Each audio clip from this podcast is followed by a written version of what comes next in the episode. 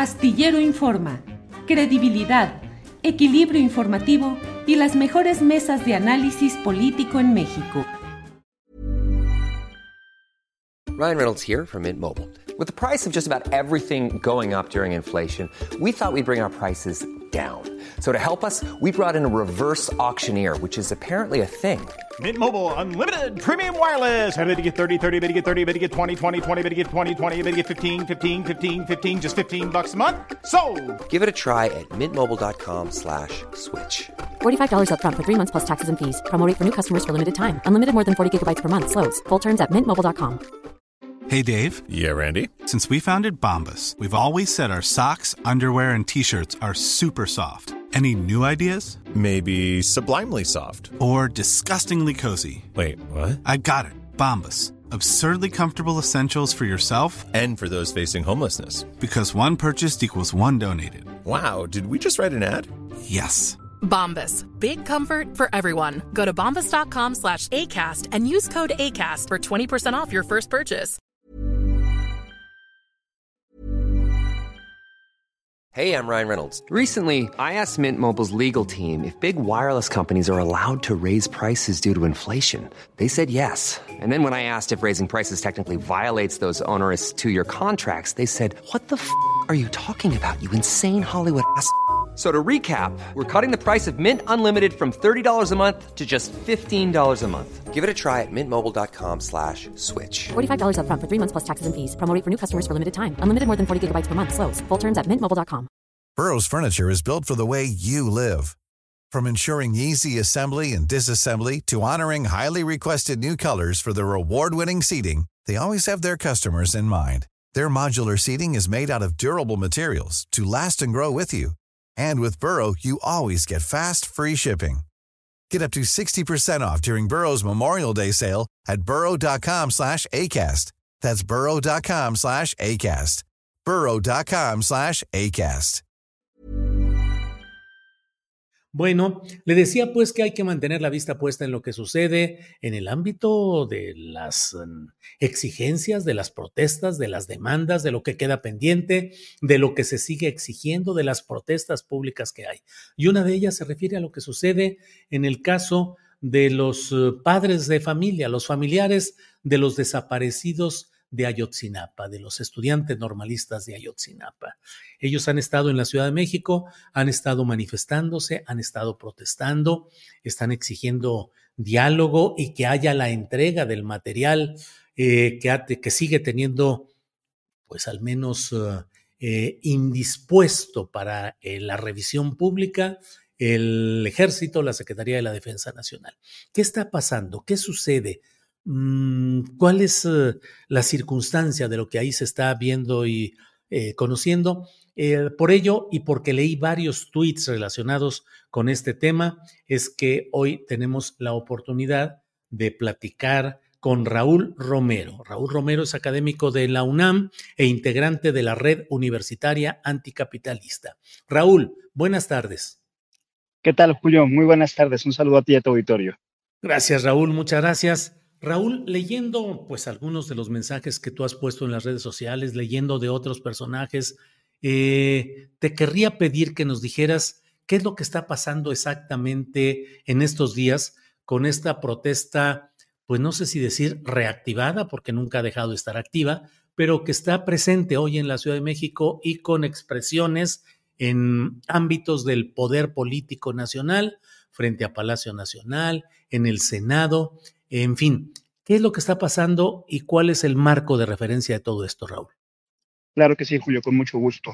Eh, bueno, como tú sabes, tu público también siempre pendiente de estos problemas, eh, los padres y madres, el Comité de Padres y Madres de Ayotzinapa, que es el- la organización legítima eh, en la que se articulan eh, los padres y madres de estudiantes desaparecidos en Ayotzinapa, realizaron este 26 de febrero su 113 movilización en la Ciudad de México. ¿no? Es- cada mes, cada 26 de mes, ellos, ellas se movilizan en la Ciudad de México acompañados, eh, acompañadas casi siempre de normalistas, estudiantes de la normal eh, rural Raúl Isidro Burgos y también de otras normales rurales. Y en esta ocasión hay un contexto muy particular. La 113 movilización en esta ocasión en la Ciudad de México viene antecedida de primero un eh, mes difícil en el que casi eh, vimos o identificamos elementos que se prestaban para interpretar una ruptura eh, planteada directamente desde el gobierno federal. Primero, una constante descalificación y acusaciones contra quien es el abogado de las familias, Vidulfo Rosales, ¿no? quien ha estado constantemente siendo mencionado en las mañaneras. segundo, una, el mes pasado también una eh, creación de una nueva eh, eh, organización, ni siquiera podríamos llamar organización, sino una nueva serie de personas que, con las que el gobierno federal intentaba reunirse, abrogándoles la representación de padres y madres de familiares de desaparecidos. Y tercero, una descalificación también del presidente hacia los padres de familia, padres y madres de familia de Chinapa, básicamente acusándolos pues de, ser manipulados, ¿no? De no estar informados y de, estar siendo manipulados por parte de sus abogados. Eh, en ese contexto también aparece este fin de semana declaraciones de eh, Tomás Herón, desde Israel, eh, gozando de su libertad, uno de los principales investigados y quien con sobre quien pesa una también una demanda de extradición por posibles vínculos con el crimen organizado, pero sí ya directamente por hechos de tortura. aparece este fin de semana eh, eh, desde Israel, eh, primero dando declaraciones para un medio internacional y segundo haciendo señalamientos sobre que el presidente de México, el actual presidente de México, estaba lucrando con el caso Ayotzinapa. Entonces, ese es el contexto que hay en torno a estas movilizaciones, un contexto ya de mucho desgaste, ya de mucho eh, roce y diría yo, no solo diferendo, sino incluso el propio presidente ha señalado que no será en su sexenio donde se encuentre justicia para Yotzinapa, algo que contrasta completamente con lo que él dijo previo en la campaña y durante sus primeros días donde decía que se encontraría justicia para el caso de Ayotzinapa y que por lo menos hoy ya en sus declaraciones más recientes no lo da eh, por sentado. En ese contexto, los padres y madres de, de, Ayotzinapa, acompañados eh, de normalistas, eh, realizan esta movilización como cada mes que va del Ángel de la Independencia al Zócalo con una parada en el antimonumento y en esta ocasión anuncian un plantón en el Zócalo de la Ciudad de México. Hay que que rara vez eh, eh, los padres y madres han realizado plantones en el Zócalo de la Ciudad de México y que esta vez como una, eh, en este, con, con, este contexto, frente a una relación prácticamente agotada, frente a una falta de compromiso a la palabra, ellos han decidido realizar este plantón con algunas exigencias básicas. La primera es diálogo y reunión con el presidente, algo que ha sido pues una demanda histórica y que me parecería el mínimo básico, fundamental para poder eh, construir, eh, seguir avanzando y reconstruyendo la confianza. Ellos están, ellos están proponiendo, eh, solicitando un diálogo directo con el presidente de la República. Segundo, la entrega de los 800 folios que permanecen en, manos del ejército y que no han a definir qué ha pasado con esos 17 jóvenes que fueron trasladados y que ahí hay un elemento clave para continuar con la investigación. Tercero, que se muestren los avances en el caso de la extradición de Tomás Cerón. Ellos ya insisten en que eh, ha pasado mucho tiempo ya y no se han informado sobre estos avances, sobre que no se tiene eh, claro cuál es eh, el estado de esa solicitud de extradición y sobre ese contexto, y bueno, desde luego también siguen insistiendo en la necesidad de que el GIEI pueda eh, regresar a México y participar del eh, proceso de investigación. Esas son en general las demandas eh, que hay en el contexto, Julio, y por las cuales los, padres y madres de Chinapa han realizado este plantón en el Zócalo, la Ciudad de México. Raúl, ¿y cuál ha habido, diría, poca respuesta institucional, me parece, a, a, lo que están planteando, y al mismo tiempo pareciera haber pues expresiones que luego se prestan a que segmentos eh, de derecha o algunos segmentos digan, ah, está el riesgo de la violencia política, particularmente el lanzamiento de petardos en gobernación, creo que fue uno de los momentos, otro en el Senado. ¿Qué pasa con esas expresiones, Raúl? Mira, bueno, yo eh, hay que recordar que los, eh, las movilizaciones que se han realizado estos días han sido en el, en el Senado, como bien dices, cuando no los recibió eh, ninguna comisión. también fueron a la Secretaría de Gobernación, hoy el día estuvieron en la Secretaría de Relaciones Exteriores, ¿no? Han, han realizado distintas movilizaciones, insisto, varias presencias. me parece ahí que eh, los padres y madres tienen eh, todo el derecho de protestar y de elevar su voz y de poner las formas que, que, así eh, lo decidan para exigir que sean escuchados. Me parece que es fundamental que estos padres y madres, junto con los normalistas que los acompañan, junto con su equipo de abogados, sean atendidos y me parece que cualquier expresión que ellos estén planteando o estén encaminando hasta el momento ha sido encaminada la solicitud de diálogo, han sido desoídos, han sido eh, vilipendiados, han sido incluso ofendidos, y me parece que ahí hay un, eh, es en lo que tendríamos que concentrarnos. Recuerdo yo una, eh, una vieja con frase eh, del, del, zapatismo que decía, no nos fijemos tanto en el vidrio roto, sino la razón por la que se rompe ese vidrio. Y la razón por la que se rompe este vidrio, que en este caso no existe particularmente,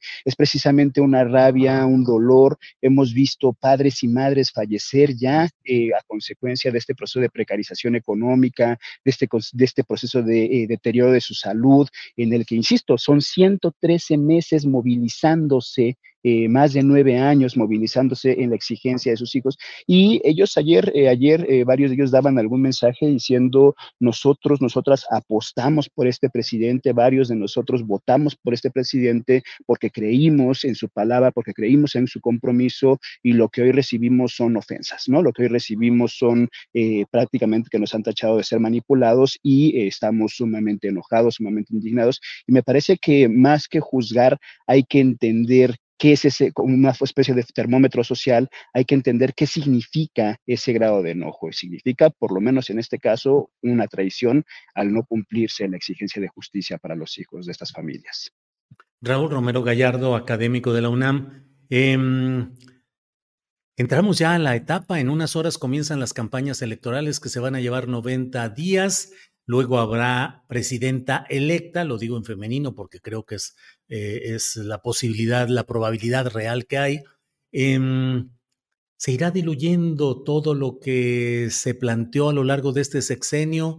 Es de creerse que puede haber una solución eh, fulgurante, que de pronto aparezca algo y se cambie eh, lo que hasta ahora se ha planteado.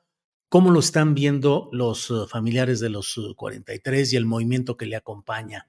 Es, um, se entró ya a un momento político electoral que no va a permitir avanzar en esa resolución. Eh, Julio, en mi opinión, por lo que alcanzamos a ver, la configuración de las narrativas, las reuniones, los notas de periódicos eh, y esto que comentabas previo a la entrevista, eh, parte de los grandes problemas nacionales no están siendo parte de la agenda política que se discute en el país. Eh, no hay hasta ahora, no se han hecho énfasis, por lo menos en las dos candidatas y el candidato, hacia cómo atender el problema de la desaparición de personas en este país que rebasa ya los más de 100 mil números. Ya no hablemos solo de eh, las fallas y faltas de este gobierno intentando maquillar los datos, intentando minimizar el problema, sino ya hablemos hacia el futuro de las propuestas que se están haciendo ahí y no hay realmente propuestas. El debate político se concentra sobre quién pega el chicle y quién visita a tal lugar y no sobre estos grandes problemas que eh, me parece son los pendientes y son la evidencia de que algo no va bien y de que algo no salió bien en estos seis años eh, de transformación como se han autoproclamado. Me parece que hay ahí una, una necesidad de que la sociedad civil, de que los periodistas, las periodistas, de que la academia, de que la gente de buen corazón eh, exija una, eh, un debate serio, una política clara sobre cómo atender el problema de más de 100 mil personas desaparecidas en este país y me parece que ahí, insisto, sigue siendo uno de los grandes pendientes. A mí en lo particular me preocupa que eh, en la narrativa no solo, no, no solo se vaya diluyendo el tema de la justicia, eh, como sucedió desde casos como crímenes del pasado, actual, 68, eh, otros más, pues, ¿no? Sino que se vaya también eh, poniendo una estigmatización hacia los padres y madres de Ayotzinapa, hacia los abogados, hacia los normalistas, ¿no? Que se vaya construyéndoles como una forma suerte de adversario en el que incluso se exponga su vida o se exponga su seguridad eh, en este identificarlos como parte del adversario que está impidiendo la transformación de este país. Me preocupa en particular eso y me preocupa sobre todo que eh, parte del trato que hay hacia las madres y padres de Ayotzinapa es apenas una muestra de parte del trato que hay hacia el movimiento de madres y padres buscadores y buscadoras de desaparecidos en todo el país. Si Ayotzinapa es uno de los casos emblemáticos y más importantes que eh, atrajo la atención nacional e internacional, ya ha llegado a este punto, ¿qué está pasando con nosotros miles y miles de desaparecidos en este país que no tienen la misma atracción mediática, que no tienen el, mundo, el, mismo, el mismo punto de interés de la opinión pública. Me parece que ahí es uno de los grandes problemas nacionales, insisto, en el que habría que insistir eh, para que no se diluya no solo el tema de la justicia, sino para que tampoco se cometa, se corre el riesgo de convertirlos en adversarios de un movimiento social poderoso que se estará eh, eh, manifestando en los próximos días de distintas maneras. Raúl Romero, Gracias por esta oportunidad de tener el contexto y tener el panorama de lo que está sucediendo y pues seguiremos atentos a esta movilización y plantón de los familiares de los 43 y de lo que vaya sucediendo en la respuesta institucional. Gracias por lo pronto, Raúl. Como siempre, muy agradecidos. Muchas gracias, Julio. Un saludo a auditorio. ¿Te preocupas por tu familia? Entonces, ¿por qué darles solo huevos ordinarios cuando pueden disfrutar de lo mejor? Eggland's Best, los únicos huevos con ese delicioso sabor fresco de granja, además de la mejor nutrición, como 6 veces más vitamina D, 10 veces más vitamina E y 25% menos de grasa saturada que los huevos regulares, además de muchos otros nutrientes importantes. Así que, dales los mejores huevos. Eggland's Best, mejor sabor, mejor nutrición, mejores huevos. Para que te enteres del próximo noticiero, suscríbete y dale follow en Apple, Spotify, Amazon Music, Google o donde sea que escuches podcast. Te invitamos a visitar nuestra página julioastillero.com.